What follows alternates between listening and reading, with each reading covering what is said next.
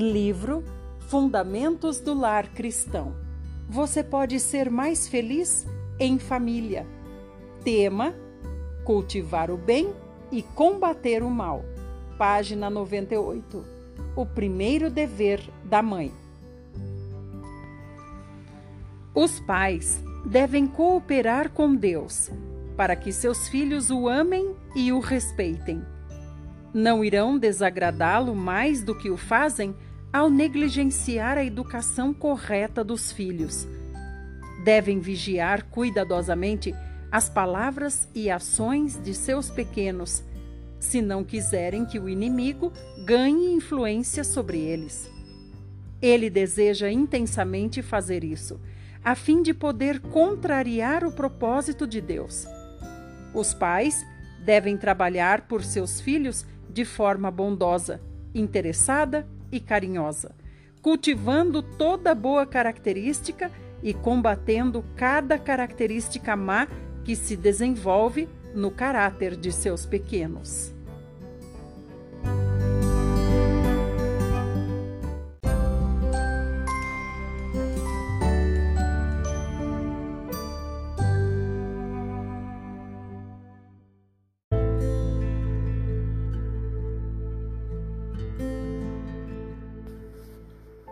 Livro Vida e Ensinos A Trajetória de uma Mulher de Visão. Tema Recompensas do Esforço, página 166. Se permanecer a obra de alguém, esse receberá galardão. Gloriosa será a recompensa conferida quando os fiéis obreiros se reunirem em torno do trono de Deus e do Cordeiro. Quando João, em sua condição mortal, contemplou a glória de Deus, caiu como morto.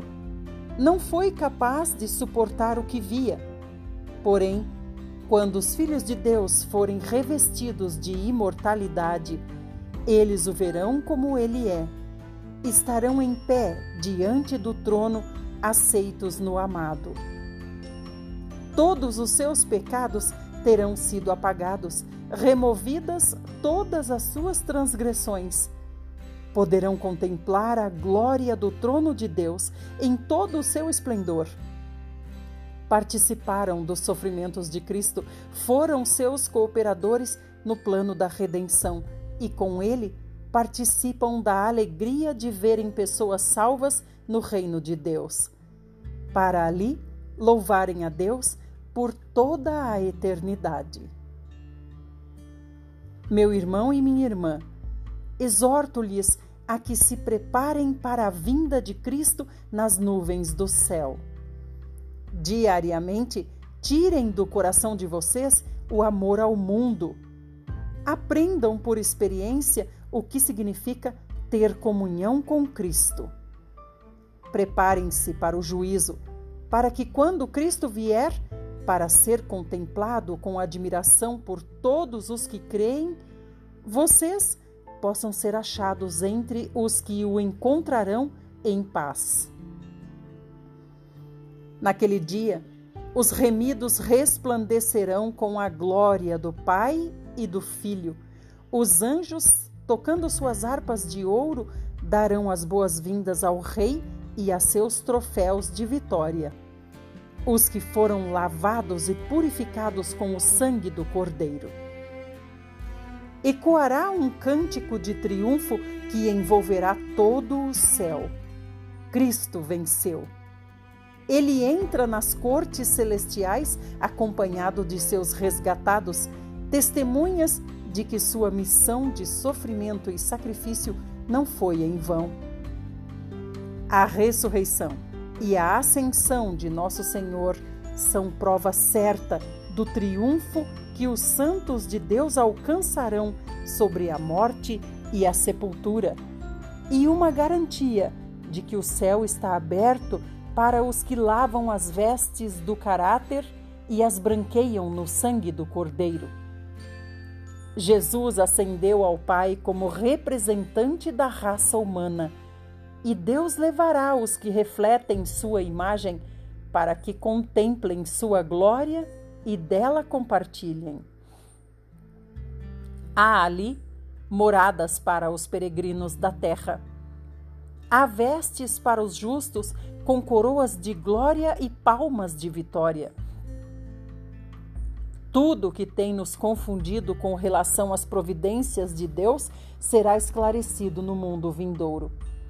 As coisas difíceis de compreender serão então explicadas.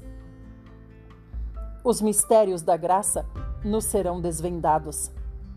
Onde nossa mente finita só via confusão e promessas quebradas, veremos a mais perfeita e bela harmonia. Saberemos que o amor infinito determinou as experiências que pareciam as mais difíceis. Ao compreendermos o amável cuidado daquele que faz todas as coisas cooperarem para o nosso bem, nós nos alegraremos com alegria indizível e cheia de glória. Não poderá existir a dor na atmosfera do céu. No lar dos remidos não haverá lágrimas, nem cortejos fúnebres, nem trajes de luto. Nenhum morador de Sião dirá: Estou doente e os pecados dos que habitam ali serão perdoados. Abundância de felicidade fluirá e aumentará com o decorrer da eternidade. Ainda nos encontramos por entre as sombras e os tumultos das atividades terrestres. Consideremos mais seriamente o futuro bem-aventurado. Que a nossa fé atravesse toda a nuvem de trevas e contemple aquele que morreu pelos pecados do mundo. Ele abriu as portas do paraíso para todos os que o recebem e nele creem. Dá-lhes o poder de se tornarem filhos e filhas de Deus.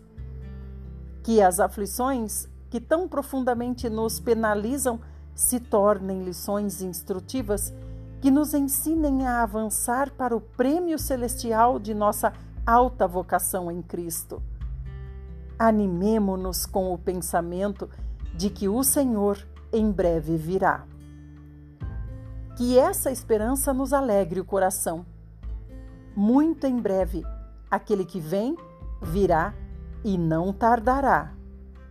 Bem-aventurados são os servos que, quando o Senhor vier, forem encontrados vigiando. Estamos indo para casa. Aquele que nos amou a ponto de morrer por nós construiu-nos uma cidade. A Nova Jerusalém é o nosso lugar de descanso. Não haverá tristeza na cidade de Deus, jamais se ouvirão nela gemidos de pesar, nem lamentos por esperanças frustradas ou amizades desfeitas. Logo, as vestes de tristeza serão transformadas em trajes nupciais em breve testemunharemos a coroação de nosso Rei. Aqueles cuja vida esteve escondida em Cristo, os que na terra combateram o bom combate da fé, resplandecerão com a glória do Redentor no reino de Deus. Não demorará muito para que vejamos aquele em quem se centralizam nossas esperanças de vida eterna e em Sua presença, todas as provações e sofrimentos desta vida serão como nada. Por isso, não abram mão da confiança que vocês têm, ela será ricamente recompensada. Vocês precisam perseverar, de modo que, quando tiverem feito a vontade de Deus, recebam o que ele prometeu.